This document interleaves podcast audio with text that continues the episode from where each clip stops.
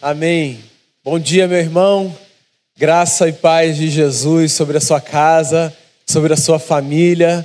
Espero que você esteja bem, espero que você esteja se cuidando, cuidando dos seus. Espero que você esteja nessa manhã de domingo sendo alcançado pela graça de Jesus, o nosso Senhor. Queria convidar você a voltar os seus olhos para o livro do Êxodo, nesse tempo de reflexão das Escrituras. Livro do Êxodo, capítulo de número 12.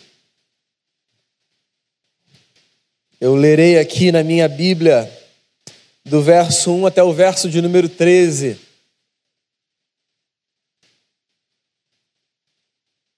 Diz assim a palavra do Senhor. O Senhor disse a Moisés e a Arão no Egito: Este deverá ser o primeiro mês do ano para vocês. Digam a toda a comunidade de Israel que no décimo dia deste mês, todo homem deverá separar um cordeiro ou um cabrito para sua família, um para cada casa. Se uma família for pequena demais para um animal inteiro, deve dividi-lo com seu vizinho mais próximo, conforme o número de pessoas e conforme o que cada um puder comer. O animal escolhido será macho de um ano sem defeito e pode ser cordeiro ou cabrito. Guardem-no até o décimo quarto dia do mês, quando toda a comunidade de Israel irá sacrificá-lo ao pôr do sol. Passem então um pouco do sangue nas laterais e nas vigas superiores das portas das casas nas quais vocês comerão o animal. Naquela mesma noite comerão a carne assada no fogo, com ervas amargas e pão sem fermento. Não comam a carne crua, nem cozida em água, mas assada no fogo. Cabeça, pernas e vísceras. Não deixem sobrar nada até pela manhã. Caso isso aconteça, queimem o que restar. Ao comerem, estejam prontos para sair, cinto no lugar, sandálias nos pés e cajado na mão. Comam apressadamente. Esta é a Páscoa do Senhor. Naquela mesma noite passarei pelo Egito e matarei todos os primogênitos, tanto dos homens como dos animais, e executarei juízo sobre todos os deuses do Egito. Eu sou o Senhor. O sangue será um sinal para indicar as casas em que vocês estiverem. Quando eu vir o sangue, passarei adiante. A praga de destruição não os atingirá quando eu ferir o Egito Palavra do Senhor. A gente está no nosso segundo encontro da série Nosso Grito de Liberdade. Eu disse semana passada, esse é um tempo de prepararmos o nosso coração para a Páscoa do Senhor, a nossa grande festa, a maior celebração da nossa tradição. A gente resolveu chamar essa série de O Nosso Grito de Liberdade, porque nós sabemos a Páscoa representa para a gente a experiência mais profunda e mais verdadeira de libertação, de tudo, do que quer que seja. Na semana passada, como ponto de partida, eu conversei sobre esse grito que, penso eu, é comum a todos: o grito por libertação. Foi no capítulo 3 do mesmo livro, o livro do Êxodo, que a gente descobriu que Deus, dos altos céus, ouve o clamor de uma gente que está no cativeiro e vem socorrê-la. Foi na semana passada que a gente se lembrou também de uma oração linda que os hebreus faziam, Salmo 40. Esperei com confiança no Senhor, Ele me ouviu e me socorreu quando eu clamei por socorro. Pois hoje eu quero falar sobre mais um grito que está dentro desse ambiente da libertação. Um grito que eu imagino você já tenha dado, um desejo que também nos é comum o desejo por pertencimento. As espécies animais são, no geral, espécies gregárias, certo? Os animais vivem em bando por uma questão de sobrevivência, por um instinto, para que se protejam, por exemplo, dos predadores, para que consigam alcançar as suas próprias presas. As espécies animais, no geral, são assim: andam em grupo, em bando, entre os animais, nós somos de uma ordem diferente, por diversas razões. nesse quesito, também somos diferentes. Nós não somos, por exemplo, apenas seres gregários. Nós somos relacionais. Sim, na minha história e na sua história, nós não nos agrupamos porque é instintivo para a gente vivermos em grupo.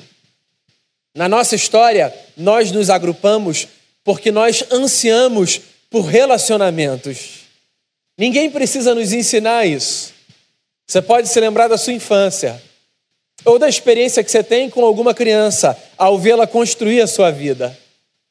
Todos desejamos amigos, todos desejamos laços, todos buscamos construir histórias, todos, em tese, salvo alguma alteração, todos sofremos quando as nossas histórias são afetadas por algum problema.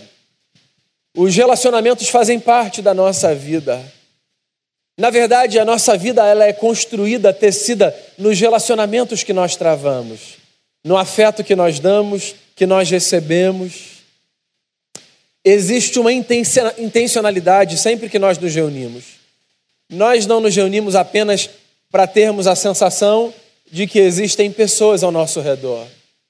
Nós nos reunimos porque nós entendemos a partir da Bíblia e a partir das nossas próprias experiências pessoais que as experiências mais profundas, verdadeiras e importantes da vida acontecem nos nossos encontros. Daí, por exemplo, o Bernardo, na hora do louvor, falar como é bom, mesmo que num grupo pequeno, mesmo que desejando o ajuntamento, a casa cheia, como é bom nós nos encontrarmos com alguns irmãos mesmo na distância de segurança, como é bom a gente saber que tem gente perto, gente com quem a gente pode conversar. Daí, por exemplo, a gente bem dizer, como o Bernardo também disse, e como eu tenho insistido em todos os nossos encontros virtuais, daí a gente dizer: louvado seja Deus pela tecnologia, que nos dá a sensação de que, mesmo à distância, nós continuamos a nos relacionar. Nós somos seres relacionais. Nós desejamos pertencer, nós buscamos grupos.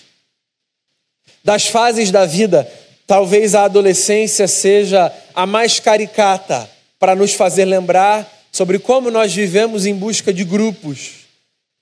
Os adolescentes, por constituição, passam por esse período de um certo afastamento das figuras parentais, uma sensação de autonomia, de onipotência e eles correm para grupos, tribos, que eles identificam como grupos afins.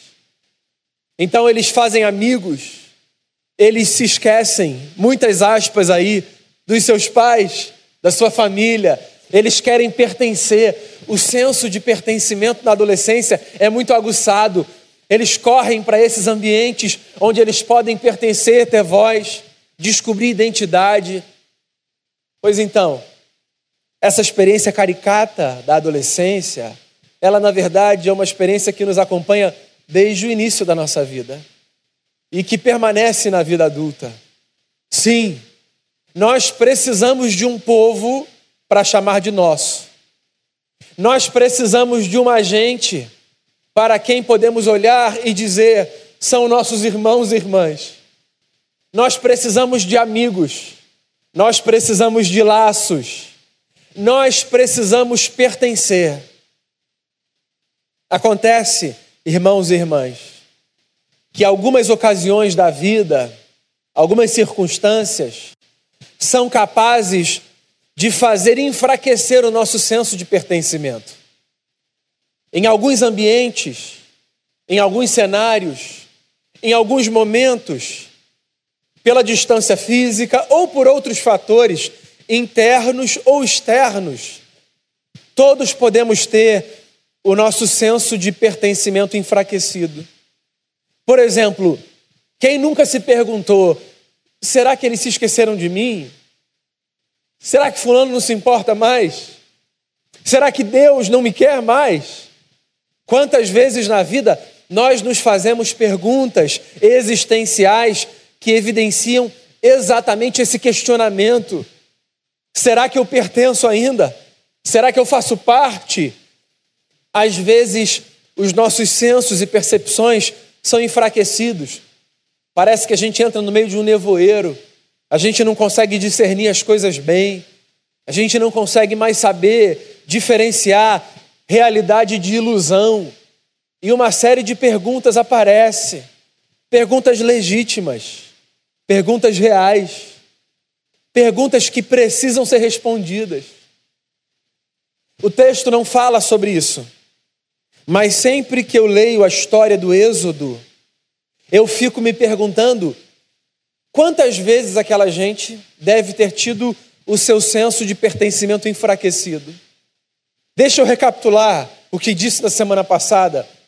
Essa história que começa em Êxodo 1, na verdade, é uma história que já tem 400 anos para trás, de um povo escravo. Um povo que tinha sido feito escravo por uma nação poderosa, militarmente falando, economicamente falando. O Egito era a nação mais forte do seu tempo. E os hebreus tinham sido escravizados por aquela gente. 400 anos de escravidão. 400 anos de cativeiro. 400 anos de reclusão. De uma ordem, que fique bem claro, radicalmente diferente desse tempo de reclusão nosso. Mas 400 anos, mais do que suficientes, eu imagino que você concorde comigo, mais do que suficiente para fazerem com que o coração daquela gente, vezes sem conta, fosse apertado, enfraquecido, entristecido. Semana passada a gente leu o Êxodo 3, o começo da história da libertação, quando do meio de uma sarça, Deus fala a um homem e o suscita como libertador de um povo. Esse homem é Moisés. Hoje a gente está em Êxodo 12. De Êxodo 3 até Êxodo 12, muita coisa aconteceu. Para resumir uma longa e densa história, nesse período de capítulos, a gente encontra algumas experiências muito bacanas e instigantes de conversas entre Moisés e Faraó, o grande líder daquele povo, uma divindade, inclusive, do panteão egípcio. No meio desses capítulos, a gente também encontra as famosas dez pragas do Egito. Se você cresceu na igreja, você deve ter ouvido essa história na sua infância. A história das pragas, dez, que representam dez juízos de Deus sobre um rei que insiste em manter o seu coração duro e em não libertar o povo que estava no cativeiro. Dez pragas. São dez manifestações de juízo de Deus sobre dez divindades do panteão egípcio. Uma forma pedagógica, didática, de Deus dizer assim: se vocês pensam que vocês podem oprimir esse povo, então percebam agora na história um Deus que é maior do que todo opressor e que não compactua com opressão de nenhuma sorte. O capítulo 12 que a gente leu é a instituição da Páscoa, que marca a décima e última praga do Egito. A praga mais letal, mais dura e mais pesada que aquele povo recebeu. A morte de todos os primogênitos. No trecho que eu li com você, a gente tem a instrução que Deus dá para aquele povo escravizado em face da décima praga. As outras nove pragas não tiveram uma instrução tão específica como essa. Nessa, sim, uma instrução. A instrução da Páscoa. A passagem, literalmente, é o que ela significa. No texto, a gente encontra a seguinte orientação de Deus ao povo. Deus disse ao povo que permanecesse naquela noite na sua casa, cada um na sua casa, e que cada família tomasse um cordeiro puro, sem mancha, sem mácula, e o sacrificasse, e o preparasse segundo as instruções que o texto apresenta. Se um cordeiro fosse muito grande para uma família, essa família poderia reunir uma família vizinha. E eles permaneceriam juntos na mesma casa, prontos para partir. Naquela noite, eles celebrariam a Páscoa, participando daquela refeição. Naquele cordeiro sacrificado, um detalhe muito específico não podia ser negligenciado. Nenhum podia, na verdade, mas aquele em especial era a marca da proteção. O sangue daquele cordeiro que serviria como refeição para aquela gente seria separado e seria aspergido sobre os umbrais das portas daquelas casas. Todas as casas daquele povo precisariam estar marcadas com o sangue daquele cordeiro. Porque de noite o Senhor passaria pelo Egito.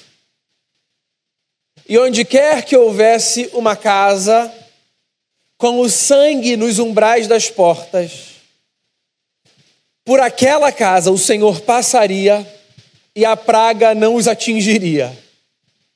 Somente as casas com o sangue na porta teriam a proteção. O sangue identificaria a casa daquele povo que estava espalhado, mas que pertencia a uma gente.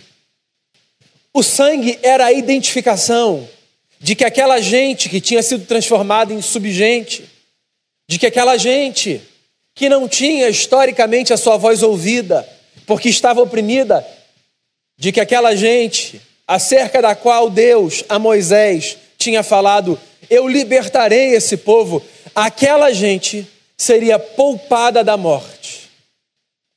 E foi assim que foi feito. A primeira Páscoa, um povo que recebeu uma instrução, teve o seu senso de pertencimento aguçado, porque, ainda que estando cada um na sua casa, Todos estavam protegidos pelo símbolo de um sangue aspergido sobre os umbrais de uma porta. O sangue de um cordeiro sem mácula, sem mancha, que foi morto. Um cordeiro de cuja carne eles se alimentavam, sinal e emblema de proteção. Bem, essa é a história a história da primeira Páscoa. Um episódio específico de uma gente que viveu lá atrás numa época, mas que serviu de berço para outras histórias, para a nossa história, para a história da primeira Páscoa cristã, sobre a qual a gente vai conversar daqui a duas semanas. Eu olho para o Êxodo, eu olho para os evangelhos, e eu percebo uma ponte entre essas duas experiências. Eu me lembro, por exemplo, quando no começo do ministério de Jesus, um primo seu, profeta, chamado João Batista, o vendo passar e tendo ele mesmo os seus discípulos, aponta para Jesus e diz assim: Vejam, ele é o Cordeiro de Deus que tira o pecado do mundo.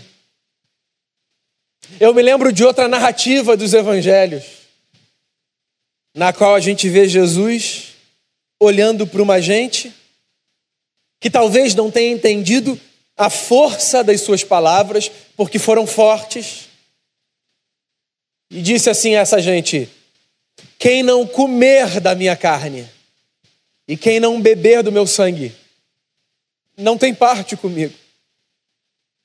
Eu me lembro de uma sexta-feira, na festa da Páscoa, não mais a primeira, de muito tempo atrás, mas numa Páscoa, um homem ser crucificado entre dois malfeitores, sendo ele o homem que não conheceu o pecado, mas que foi feito pecado por nós, um cordeiro imaculado, dando a sua vida vertendo seu sangue na cruz do Calvário para poupar da morte todos aqueles que tiveram não sobre as suas casas, mas no profundo do seu coração esse sangue aspergido, como sinal de purificação dos pecados. Eu me lembro de João, um dos amigos de Jesus, dizendo: o sangue de Jesus, o Cristo, nos purifica de todo pecado. Meu irmão, minha irmã, eu acho que você está entendendo onde eu quero chegar. A primeira Páscoa nos traz muitas lembranças que devem, nesse tempo, não apenas preparar o nosso coração para a grande festa daqui a duas semanas, mas que deve, nesse momento, trazer acalento para o nosso coração em face de tudo aquilo que a gente pode estar sentindo ou vivendo nessa hora, nesse dia, nesse momento que a gente atravessa. Curiosamente, existem algumas similaridades entre aquela história e essa, essa que a gente vive. Olha só, salvo necessidade, você está na sua casa, recolhido, não como instrução divina, porque uma praga passará, no sentido religioso, místico e mágico, mas você está recluso para proteger a si mesmo, para proteger os seus, para proteger outros. Recluso na sua casa, é possível que o seu senso de pertencimento seja enfraquecido. É possível que, em virtude das muitas preocupações legítimas, para com a saúde, para com a economia, para com a saúde mental, para com o retorno das atividades que nos mantêm firmes, fortes, produtivos, saudáveis. A sua preocupação pode ter a ver com N coisas, mas é possível que, justamente por conta desse momento em que você se encontra na sua casa, o seu senso de pertencimento esteja enfraquecido. É engraçado, né? Essa semana eu falava com você, através de um dos nossos encontros virtuais, sobre como, por falta de ajuntamento, a gente corre o risco de achar que a gente não pertence mais a uma comunidade. Ajuntamento é diferente de comunidade. Estar recluso, por qualquer que seja a razão, poderia ser uma enfermidade. Você poderia estar no leito de um hospital por qualquer motivo. Poderia ser uma viagem, uma mudança. Você podia estar num lugar distante da sua comunidade de fé, dos seus amigos. Você pode estar recluso por N razões. Isso não significa que você não pertence a uma comunidade. Há muito tempo, aquele povo, cada um na sua casa, mesmo que cada um na sua casa, ainda assim eles eram um povo. E a Páscoa veio reforçar essa lembrança. Eles eram uma gente naquela noite, cada um na sua casa, todos fazendo a mesma coisa. A refeição do cordeiro era para eles o ponto de encontro. Qual é o nosso ponto de encontro hoje? Mais do que os nossos horários de live, mais do que o nosso culto dominical, será que o nosso ponto de encontro hoje não é um que tem sido há muito o mesmo lugar no qual nós nos encontramos? a oração, a meditação nas Escrituras, o conforto nos braços de Jesus. Sempre que nós vamos a Jesus em oração, nós nos encontramos não apenas com Jesus, nós nos encontramos com os nossos irmãos e irmãs. Sempre que nós vamos a Jesus na leitura da palavra, nós nos encontramos não apenas com Jesus, nós nos encontramos com os nossos irmãos e com as nossas irmãs, porque nós não pertencemos a um ajuntamento, nós pertencemos a uma comunidade. Nós somos um povo, nós estamos juntos, ainda que distantes fisicamente. Damião disse isso no nosso último encontro, se não me falha a memória, terça-feira. Ele disse: quando do nosso retorno ao ajuntamento, nós tomaremos um porre de felicidade. É verdade, amigo e amiga, como eu aguardo esse dia, o dia de nos encontrarmos de termos essa casa cheia de novo, as nossas portas abertas, as nossas crianças correndo, fazendo barulho que sinaliza a vida. Mas enquanto a gente está assim, eu aqui, você aí, eu queria lembrar você: você pertence a um povo, você pertence a uma gente. Existe gente que ora por você, existe gente que se importa com você, existe gente que cuida de você. E você também pode fazer o mesmo por tanta gente. Portanto, meu irmão e minha irmã, tenha neste domingo, neste dia, o seu senso de pertencimento a uma comunidade reforçado. Foi o salmo que a gente leu no começo da celebração. Oh, quão bom e quão agradável é que os irmãos estejam em união. Ainda que o ajuntamento seja importante para a união, a união acontece mesmo quando a gente está distante. Porque por causa de Jesus, eu e você sabemos, nós somos um. E essa é a segunda lição que eu queria partilhar com você nessa manhã. Sim, nós pertencemos a um povo, ainda que distantes fisicamente, não apenas porque seguimos a mesma orientação, porque participamos da mesma refeição. Nós pertencemos a um povo porque descobrimos o mistério de estarmos protegidos não das mazelas da vida, mas da morte vindoura, por causa de um sangue que foi derramado em nosso favor. Sim, eu imagino que você já tenha entendido isso. O sangue de Cristo que está sobre nós não nos protege das mazelas da vida. Inclusive, pensar que Jesus morreu para nos proteger apenas e principalmente das mazelas da vida significa baratear o sacrifício de Jesus. Nós continuamos suscetíveis às mazelas da vida. Na experiência do povo no Êxodo, eles foram protegidos da praga do Egito, do juízo. A praga simboliza juízo. Pois então, é dessa proteção que nós estamos resguardados por causa do sangue de Cristo. O sangue de Cristo não nos imuniza. O sangue de Cristo resolve para a gente um problema muito maior: o problema da segunda morte, da morte eterna da condenação, da desgraça, da vida infernal. Não apenas do inferno que possivelmente está por vir, do inferno do hoje, de uma vida vazia. O sangue de Cristo nos traz a certeza de que os nossos pecados estão perdoados, de que quando nós falhamos, há redenção, de que quando nós erramos, existe perdão, de que quando nós achamos que nós estamos no fim, nós podemos estar em mais um recomeço, porque o sangue do Cristo que foi derramado sobre nós é a expressão perfeita de um Deus que cuida da nossa vida a partir da dinâmica da graça. Mais do que porque eles estavam fazendo a mesma coisa, cada um na sua casa, porque eles estavam debaixo do sangue eles foram protegidos. E essa é a minha experiência e a sua. Nós não estamos protegidos dos dilemas da vida porque nós somos igreja. Eu sei que você tem maturidade de fé e vive uma espiritualidade saudável, mas é possível, é possível que em algum momento da sua vida você tenha recebido discursos do tipo: venha para Jesus, mais nada vai acontecer com você aqui nessa vida. Nós temos insistido nessa tecla, irmãos e irmãs. A nossa experiência com Cristo não é de uma experiência que nos blinda dos dissabores da vida.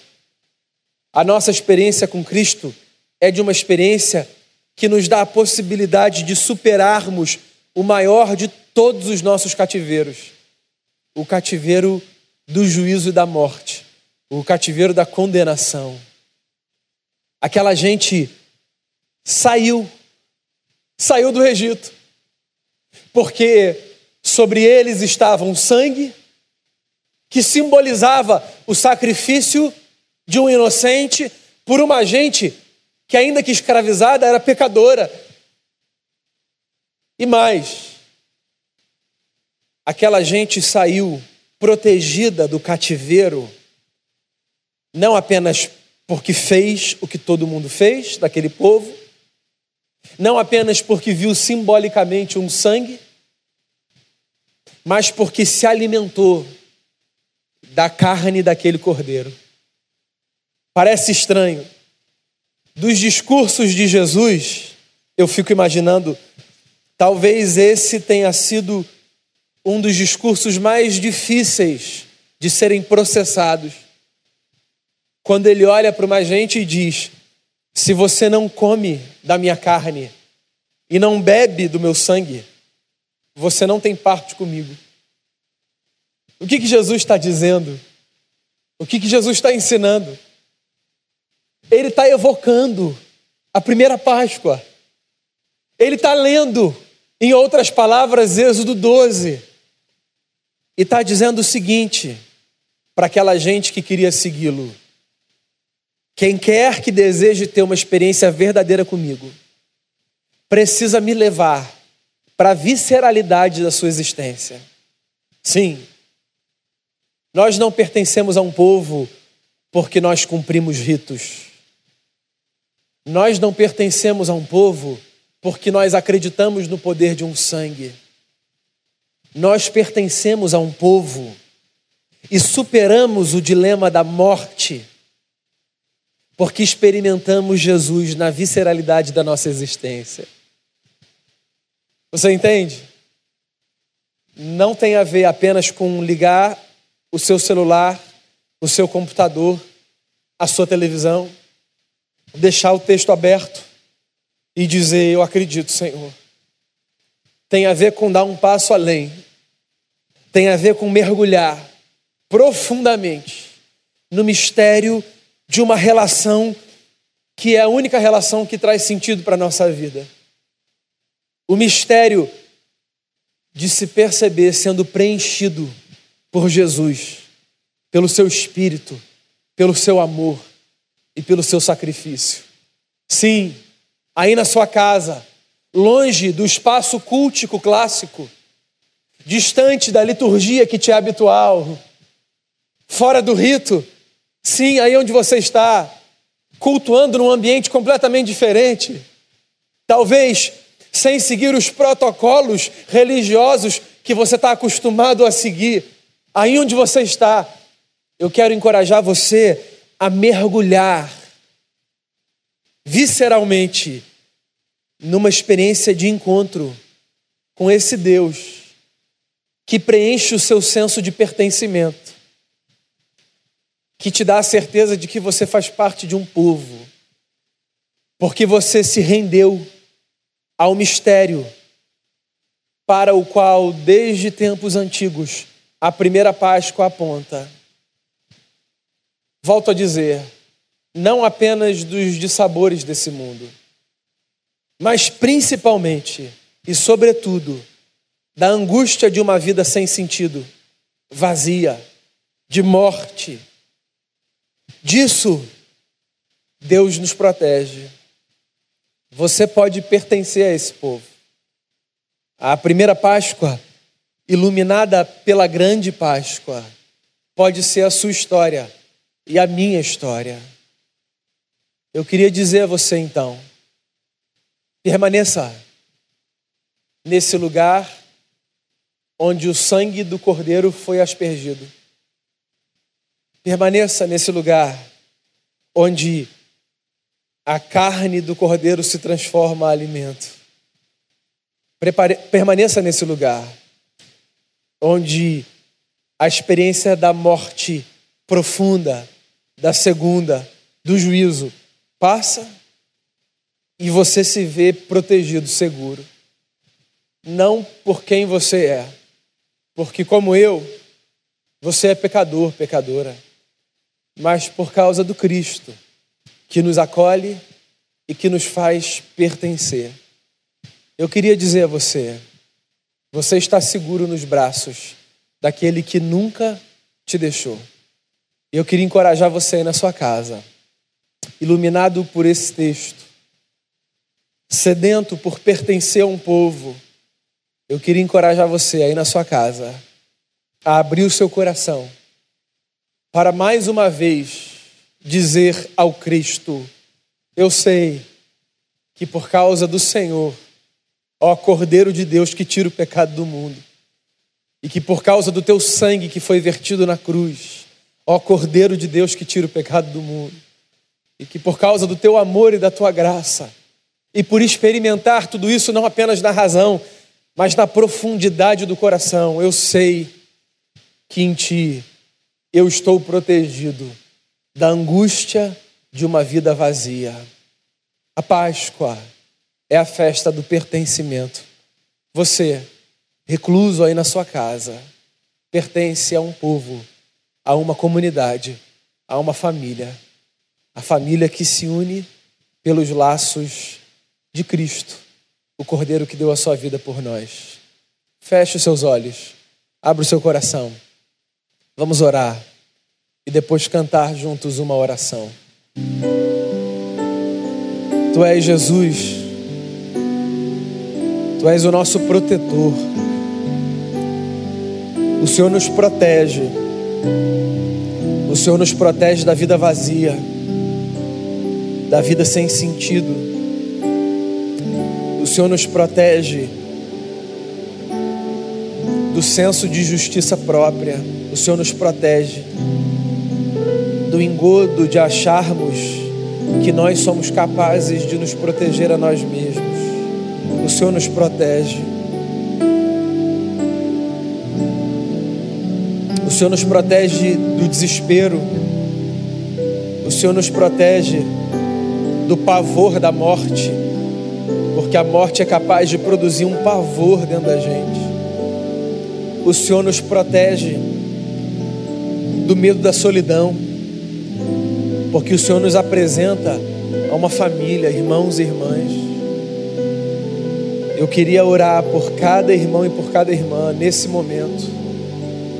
Eu queria pedir ao Senhor, fortaleça dentro de cada um de nós o nosso senso de pertencimento em nome de Jesus, que a falta momentânea, passageira de ajuntamento, não faça enfraquecer em nós a certeza de que nós pertencemos a uma comunidade. Que mais do que uma comunidade chamada Igreja Presteriana do Recreio, é uma comunidade chamada Comunidade dos Discípulos e Discípulas de Jesus de Nazaré. A essa comunidade nós pertencemos a família de Deus. Encha o coração dos meus irmãos e irmãs de fé, de esperança, de confiança.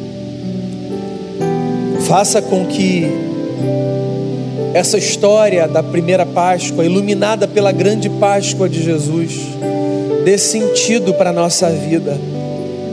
Faça com que essa história leve o nosso coração a se render a esse mistério de participarmos nas entranhas do nosso ser, participarmos do sacrifício do Cristo, que é a experiência do sacrifício de Jesus, que derramou o seu sangue para nos proteger da morte eterna, não apenas faça sentido na nossa mente, que ela desça para o nosso coração, que ela nos transforme, que ela nos encha de graça, de gratidão que ela faça de nós nova criatura.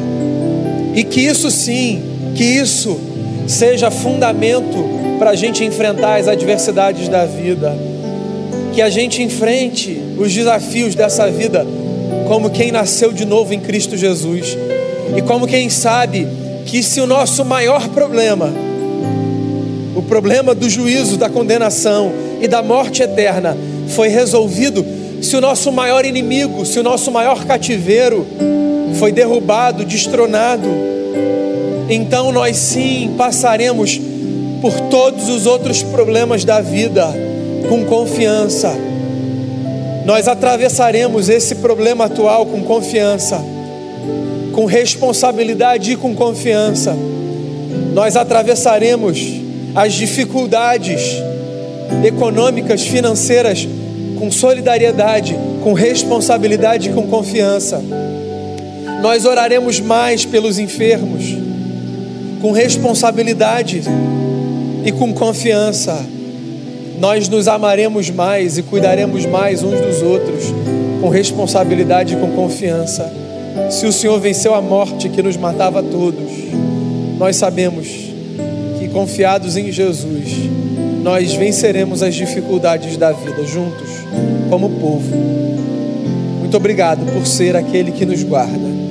Guarda o nosso coração nesse domingo e em todos os dias da nossa vida. Em nome de Jesus. Amém.